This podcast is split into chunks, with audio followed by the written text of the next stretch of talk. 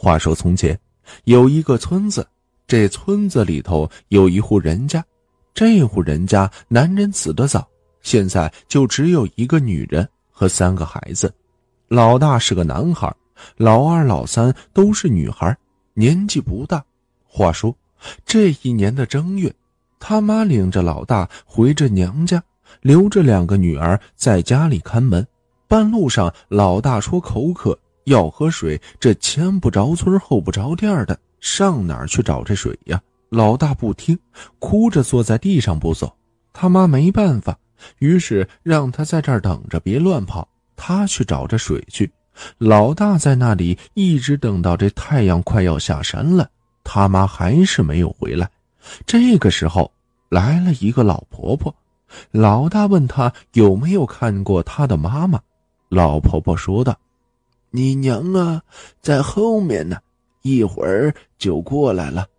来来来，我给你拿了这头上的虱子。”老大听了，就坐在这老婆婆的怀里，让她拿这个虱子。谁知道，这个老婆婆其实就是那皮猴子精变的。这皮猴子精。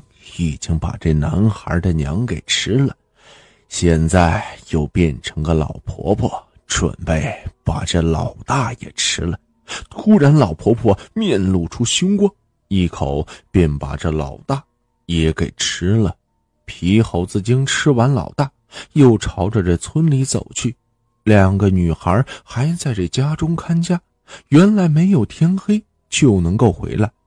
可是这都等到后半夜了，也不见这娘和哥哥回来，可能是在姥姥家住下了吧。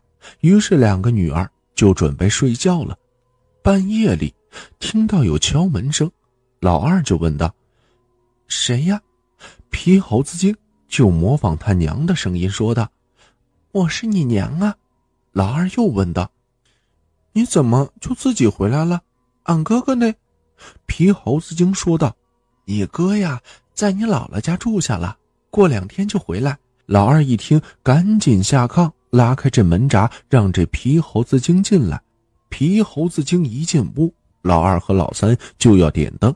皮猴子精赶紧说道：“别点灯了，怪麻烦的。我也累了，睡吧，睡吧。”老二和老三也没有多想，就继续躺下去睡觉。过了一会儿。老二和老三听到他娘好像在吃东西，于是就问道：“娘，你吃什么好东西呢？”皮猴子精说道：“你姥姥知道我常咳嗽，给了我几个萝卜，让我压压咳嗽。”老三一听也非要吃，皮猴子精没办法，只好给了他一个。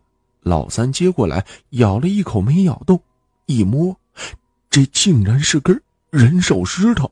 上面还套着个顶针，再仔细一瞧，这就是他娘的顶针。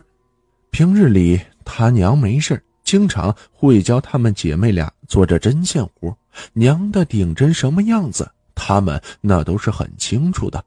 老三知道大事不好，听人说过最近这里来了个皮猴子精，专门吃这老人和小孩。他娘和哥哥肯定。是被这皮猴子精给吃了，现在他又变成了娘的模样，来忽悠他们姐妹俩。他捅了捅姐姐，说要解手。老二说让他自己去。老三说自己一个人害怕，让老二穿上衣服一块儿去。于是姐妹俩就穿上衣服来到了屋外。老三把事情的全部小声的告诉了老二。姐妹俩就想怎么杀死这皮猴子精，给哥哥和母亲报仇。于是，她们姐妹俩就爬到了这屋后的大树上，在这树上喊道：“娘娘，快来看呀，人家放烟花呢！”皮猴子精听到这声音，来到了树下，说道：“我怎么看不到啊？”姐妹俩说道：“娘，让这树给挡住了，你上来就看见了。”皮猴子精说道：“树那么高，我怎么上去呀？”老三说道：“娘，你把那大箩筐拴上绳子，再把这绳子扔上来，我们把你拉上来。”皮猴子精很想看着烟花，就按照姐妹俩说的做了。皮猴子精坐在这箩筐里，姐妹两个在这树上拉着绳子往上转。快上来的时候，就一撒手，哐当一声，这皮猴子精就摔到了地上，把这皮猴子摔的是眼冒金星。这姐妹俩赶紧赔不是，娘，绳子滑，我俩没抓住。皮猴子精说道：“下次小心点啊。”接着又拉了第二次。还是一样，快到了就撒手。姐妹俩又赶紧赔不是，说道：“娘，我手心淌汗，没抓住。”连着两次把这皮猴子精可是摔得个半死。这一下，皮猴子精是死活不上树了。姐妹俩好说歹说，让他再试一次，这次保证能把他拉上来。最后这一次，姐妹俩那是拉得快，撒手的也快。皮猴子精摔下去的时候，正好这头朝着下，就这么给摔死了。姐妹俩看皮猴子精躺在地上一动不动，知道这是摔死了，于是，在树上喊着：“皮猴子精啊，皮猴子精，你吃了俺娘和俺哥，还想吃俺姐妹俩？没门！”姐妹俩从这树上下来，挖了个坑，就把这皮猴子精给埋了。到了春天，这大坑上长出了一大捧的灰菜，人们都说是这皮猴子精变的。